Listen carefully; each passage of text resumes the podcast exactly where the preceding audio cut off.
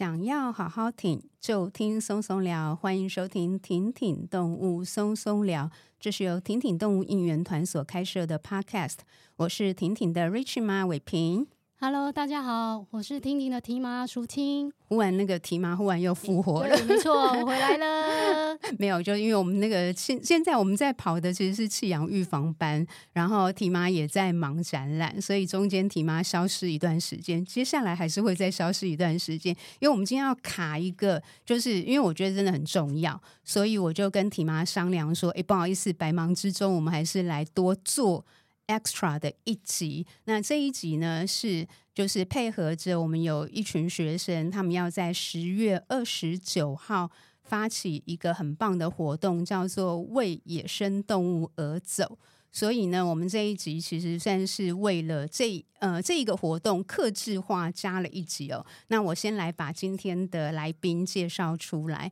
首先呢，我们先邀请的是活动发起人李宗成，请宗成跟大家打个招呼。大家好。OK，然后接下来我们请 Flame，Flame 也跟大家打个招呼。Hello，大家好。好，OK。其实两位都是台，嗯，一位是台大森林硕士班在学学生，对不对？然后另外一位是 Flame，是台师大生科博士班的在学学生，所以两位都还是学生。对对对。OK，好哦。所以，嗯，我个人非常敬佩就是了，就是在学生的时候就要搞这么大的活动。姐姐我呢，到现在其实真的还不太敢做大型的游行集会活动，因为我觉得。难度很高就是了哦，所以那我还是请两位，就是请先请忠诚，然后请 Flame，你们还是跟大家简单自我介绍一下你们的背景好了。忠诚先，呃，大家好，我是李忠诚。那呃，我其实跟 Flame 以前也是同学。那我大学毕业自台湾师范大学化学系跟生命科学系。那目前就读台湾大学森林研究所的硕士班。然后我就是中成的，就是当时是学弟吧，我们一起生修那个普通生物学的课，然后一直认识到现在，也快要将近十年的时间了。对，然后对啊，我也是，就是刚才前面伟平姐有讲，就是在那个台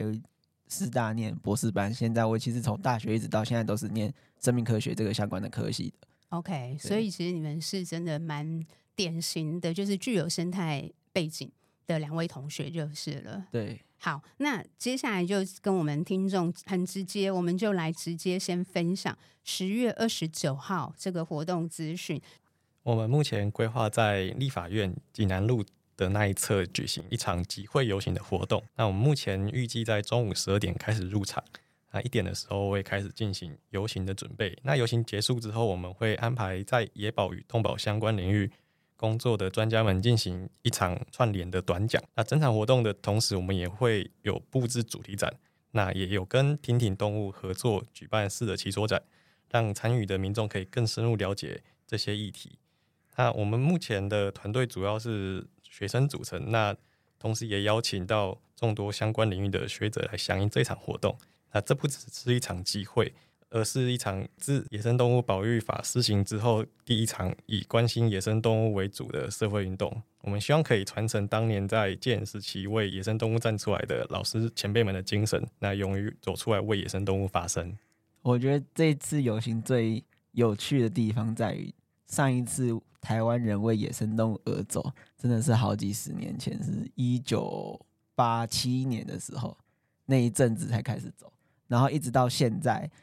经过这么多的，就是学者啊，然后整个大家对生态的投入，其实社会也各个团体都是在对野生动物，其实都有相关的团体，可能有野鸟学会啊、食物保育学会啊，其实有很多这样的学会。可是中间我们可能面临到一些野生动物对环境上的问题，可是我们很难去真的站出来，真的这样走出来。然后今天其实也是在大家的帮忙下，我们有这样的机会能够。就是号召说，我们十二月二十九能够在立法院重新的再为野生动物走一遍。嗯，对，因为其实婷婷自己认识很多，算是蛮多野生动物保育单位的。那据我的就是呃有限的接触啦，大部分的保育单位其实很多都是就像你们一样，就是它是有相关的背景。然后譬如说石虎的保育协会，其实就是陈美婷博士，因为他做石虎研究嘛，所以你在第一线你就会看到很多石虎的困境。然后你就会觉得说，好像我光做研究不够。我还必须要出来做一些社会沟通、社会影响，所以他们就会成立协会。所以像是黑熊协会，可能就是黄美秀老师。所以通常不同的这些保育协会的 background，其实它跟我们一般认知，就是可能一般大众我们认知的动保团体，其实差异很大。其实大部分都是研究学者背景，然后自己每天要像经常我跟那个美婷在讯息的时候，还讲说：“哎，伟平，我们晚一点再讯息，因为我现在正在收资料，就是拿。”着那个卫星天线到处去找石虎的踪迹，所以我觉得就有点呼应是刚才解释 Flame 刚才讲的，就是其实就是很多我觉得因为大众不了解，甚至于一些关心犬猫的动团不了解，所以他们有时候就会站出来，譬如说会丢出一些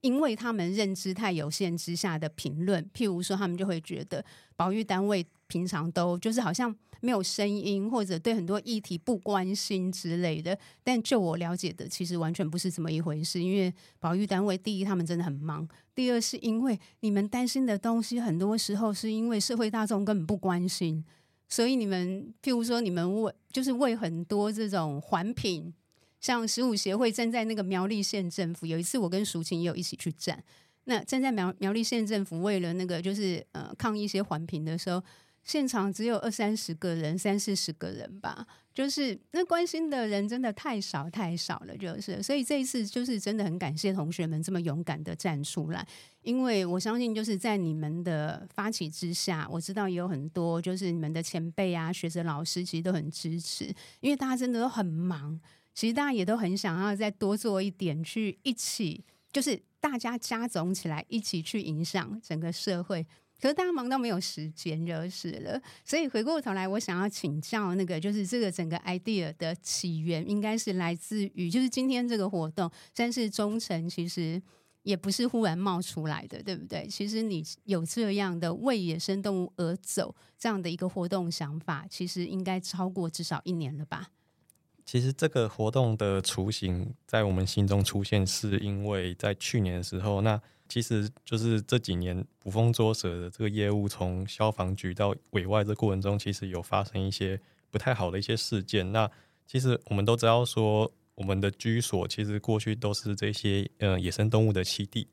所以其实认我认我们认为理解并且善待他们是很重要的事情，所以我们当时就出现了这些想法。那真正去起身去做出这个行动，其实也是再加上最近。这几年观察到了很多野生动物因为游荡动物而致伤亡的一些案例。那直到今年的七月，那台大白鼻星的这个受游荡犬攻击的事件，那受到媒体的这个关注，我们就自己觉得说，为野生动物的权益发声已经不能再等了，所以就在八月的时候决定我们要启动这样的一个行动。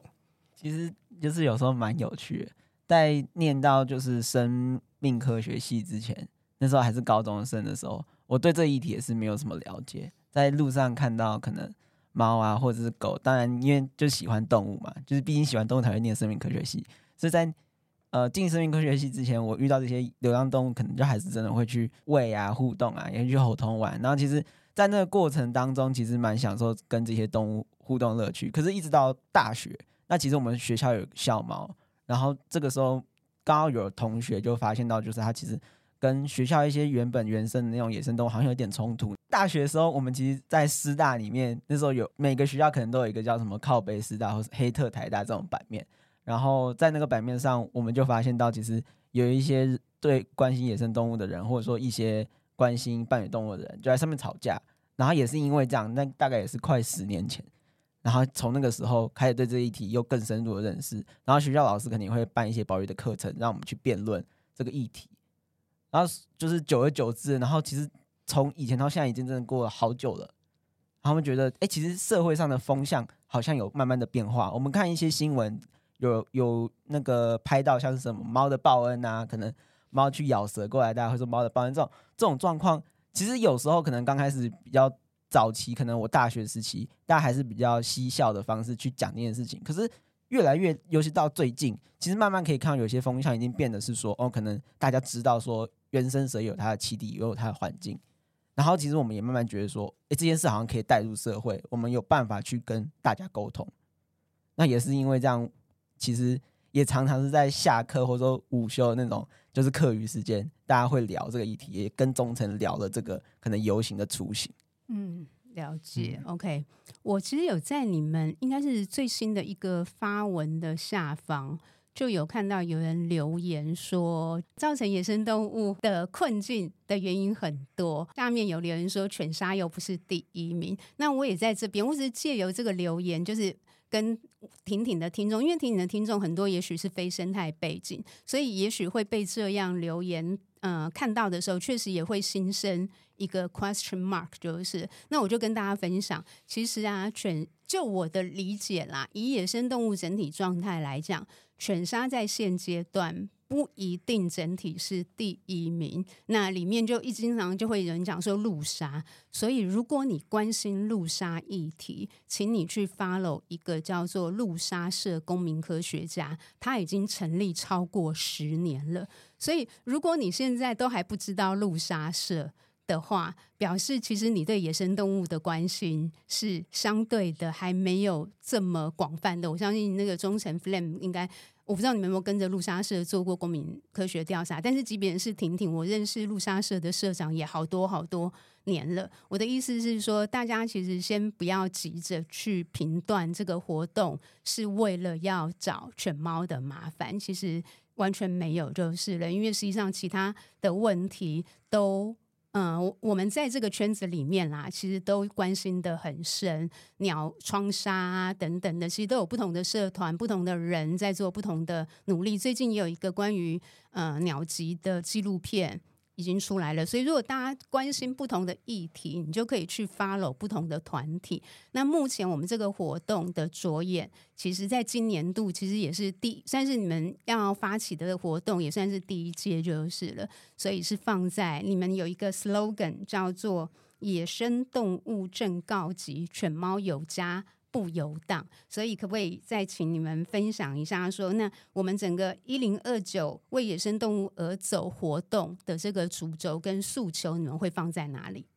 野生动物正告级，其实一直从人类跟野生动物争地以来，就是野生动物面临到很多，就是包含栖地破碎化，然后环境污染、人为的干扰，这些事都是让野生动物数量就是可能。逐渐有一些濒危，或者说一些状况，那让整个生物的多样性是没有办法这样。我我们可能会预期说，生物很难在这样的环境下能够永续的发展。那这个是野生动物面临到的问题。那当然我们会着手像前面有讲说，呃，有很多都会影响到野生动物的因子。那今年我们会拿犬杀、猫杀这件事来讨论，最主要是因为这件事情。也是一个需要被重视，可是过去却有点轻忽的地方。那再来就是我们有提到，就是说犬猫有家不游荡。那犬猫其实我们知道它是伴侣动物。那过去个人经验啦，也是有参与，就是所谓的就是 TNVR 的那种过程，然后也是有跟就是也是我们核心团队里面成员有一起做过这样的事，算个人的行为啦。然后也是体会到那个把猫抓起来，然后到青训。然后到在送养那个过程，其实也知道他在这一线上是很艰辛的，可是也同时也看到，就是在野外的猫跟狗居住的环境是一直没有办法达到大家所谓好的品质。那大家可能在一些影视作品当中可以知道，会会觉得说，呃，送到就是把他们拿出野外，他们会过得不好。可是没有想到另外一件事情，就是把他们放任在野外，其实也没有办法。满足他们动物福利想要可以达到的那个最良善的环境，像之前在适得其所的那个展览里面，我们就有看到，其实很多狗狗它们的脚都断了，然后猫也是。那包含我自己去年吧，也在山上捡到一只狗，在梅峰的那个那时候在刚好做生态调查的时候，然后就捡到一只狗，那小黑狗。那时候我们调查四天，然后前三天的时候呢。我就想说，我一直遇到它，然后我我因为我我的背景概念告诉我说不能喂它，然后可是我已经第四天都还遇到它了。后来我真的受不了，就把它抱下山，然后就养到现在。然后其实当下它真的是很瘦，然后也是不知道干嘛，一一只孤零零的大概三个多月大的小狗，一直养到现在。然后其实一直不断的跟这些伴侣动物接触，然后也跟野生动物接触，然后看到了这些。伴侣动物他们在野外遭受到动物福利缺乏的地方。我们这一次活动主轴其实想要传达出的讯息，其实就是说，我们会希望向大众了解到这个议题，就是就是野生动物它们需要一个没有威胁的一个自然环境。那对于犬猫来说，则是要给他们一个可以避开这个风吹日晒雨淋疾病的一个威胁的一个家。那其实这个讯息很重要的地方在于说，我觉得人们对于让猫狗在外面流浪变得习以为常这件事情，其实是真的需要一个被改变的事情。因此，所以我们的这些核心诉求里面，其实包含就是除了要政府重视生物多样性的保护之外，然后并且强化野生动物保育法的永续精神。最后一个也是很重要，就是我们要检讨并且实施一些让野外猫犬在外面游荡的情形，去让它减少的一个具体的做法。接下来我想要问一下忠诚，你是不是自己还准备了一笔钱？我不知道这个可以聊，这个不在访纲里面。可是我知，因为、这个、因为办活动要钱，然后这个比较敏感一点啊。这比较应该是这样讲，就是当初要办这个活动的时候，其实因为大家其实都没有社会的这样社会运动的一个经验，那其实我就想起我有一些在当初去参与一些摄影场合认识的前辈，然后跟他们聊，就是说如果要做这些事情的话，那有没有什么一些心理准备，可能要。先放在心底。那他其实就提到这件事情，就是呃，就是一场社会运动，你要有不募款，然后可以把它办出来的一个方法与勇气。那这个时候我就觉得，嗯，这个确实很重要，我就把它记在心底。你们对于这个活动的长期定位的想法，因为我相信你们希望往下走，但是往下走确实它就会有更多的挑战要去面对。那你们自己有没有想过这些事情？其实我们这个活动希望是可以每年或定期去做一个这样的一个举办。那这样子的原因是因为说，我们从这个活动的发想开始，就是生态的议题它很多样而且复杂。譬如说课本上就会说奇迹消失啊、外来种入侵啊，或者是污染，或者是人类活动啊、路杀这一些的，它这些每个议题都是很重要，而且都需要被重视。而且这些议题也不是说去游行一次之后，它就可以被迎刃而解。这就是为什么我们会打算每年去做一个这样子的一个举办，并且去选用可能选用不同的议题，然后让这一些大众在年年在每一年的这样呼吁的情况下，可以引起关注，然后让大家。都知道有这些事情，那大家知道这些问题之后，才有机会被讨论，甚至才能进一步解决。Flame 这边有没有什么可以补充的？我觉得补充的话，就是其实生物多样性跟生态环境真的是无远弗届，所以如果没有每一年去推这样的活动的话，我们一样也是沦于片面。那如果每一年用不同的角度，可能不同的呃保育组织响应或者说为主轴的话，这样我们。持续推动了十年、二十年，这样子人民对于这样子，我们可能原本已经离开野外陌生的环境，我们又可以重拾那个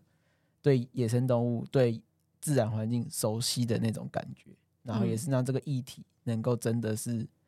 呃融在我们的社会当中，因为毕竟我们就住在台湾，住在这个环境里面，我们没有办法割舍。可能是现代的文明让我们觉得我们住在都市里了，可是其实我们还是紧紧的相扣在一起。所以这需要每年去推动，才可以加深大家的印象，也是加深这个议题的广度。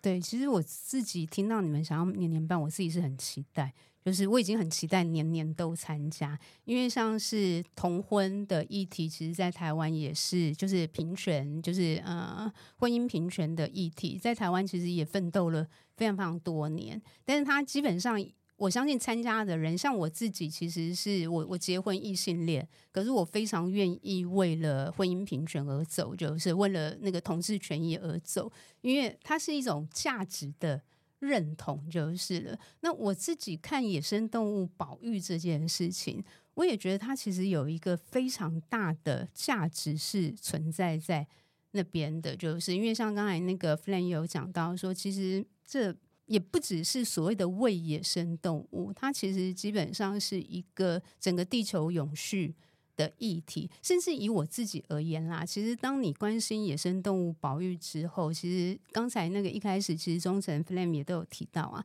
就是我们在这个我们活在这个世界上，其实我们存在的土地上面，其实本来也都有很多野生动物，甚至野生动植物就是了。那其实我们在文明发展演进当中。我们自己在不知情的情况下，其实我们说实在，一定程度我们剥削、牺牲了大量的野生动物的生命、动植物的，甚至于一些物种的消失。因为随着我们的人类开发，就是有时候我在想说，其实当你意识到这些事情的时候，对我来讲啦，我就会觉得会就我生而为人，我就会会更觉得说，那我们是不是应该要更谦虚一点，或者是你会更理解到说。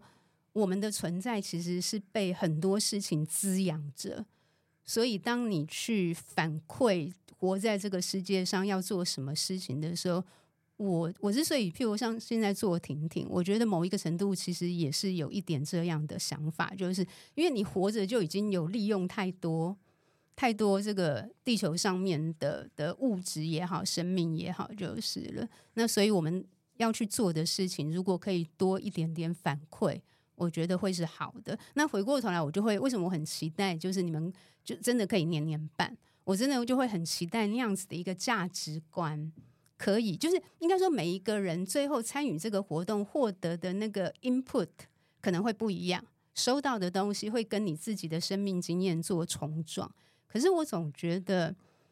关心野生动物，应该说从一个野生动物开始去关心保育这个议题，进而到生态。我自己觉得，我看到了一个，就跟。婚姻平权一样，它在可能很多人权议题上面会开启我们新的思考力。那我也觉得野生动物保育这件事情，其实是可以开启我们很好的思辨力，就是了。提玛，你自己会不会很期待，譬如带着小五，带着你的孩子去参加这样的活动？会啊，我之前已经跟他预约那天，他除了要来当那个适得其所展览的小志工之外。然后还要去游行，在台湾这片土地上，其实真的有很多特殊，也是呃，不管是特有种、特有亚种，或是其他的原生动物都好，它就是跟你一样生活在这样的土地，而且他们其实也是真的是，不论是他们呃支持的这个环境，或者说他们其实是一个呃很特殊的象征，像是台湾蓝雀、帝雉，其实这都是呃我们可以引以为傲的动物，它也是我们在台湾土地上。原生的一个生物，那其实如果我们好好的认识他们、了解他们、为他们而走，其实大家都是为自己而走。没错，因为只有在台湾才看得到他们，他们也可以代表你的价值，也可以代表你对这土地的爱。对，其实讲的很好，就是其实也是为自己而走就是了。好，害羞的忠诚，你身为发起人，有没有什么要最后再呼吁一下的？一零二九不见不散之类的，这种很老梗有没有？好，我不要那个一直 push 他，就是了。可以给我一些提示。那我们这一集呢，就是其实主要是把忠诚跟 Flame 邀请来啦，然后跟大家分享。那但是我们这一集确实没有跟大家仔细的聊到。为什么就是目前游荡犬猫对于野生动物实际危害，我们没有在这一集细数。如果你们想要听呢，你们可以听。不好意思，我忘记第几集，但是有一集是跟陈美听老师聊石虎，那有两集，其中有一集呢就有聊到。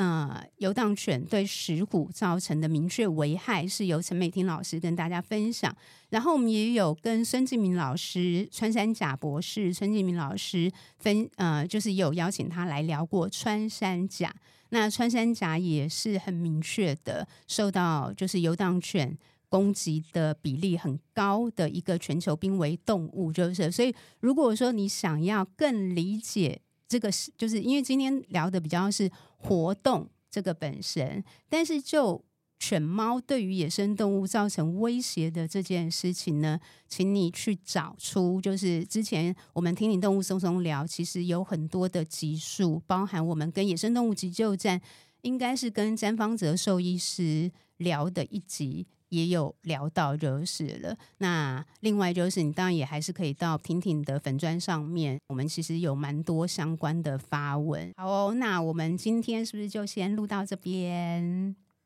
那就感谢两位，还有最后要讲什么？最后说一声，可以，没有问题，没有问题，来，请欢迎大家十月二十九号一起来到现场为野生动物而走，大家不见不散。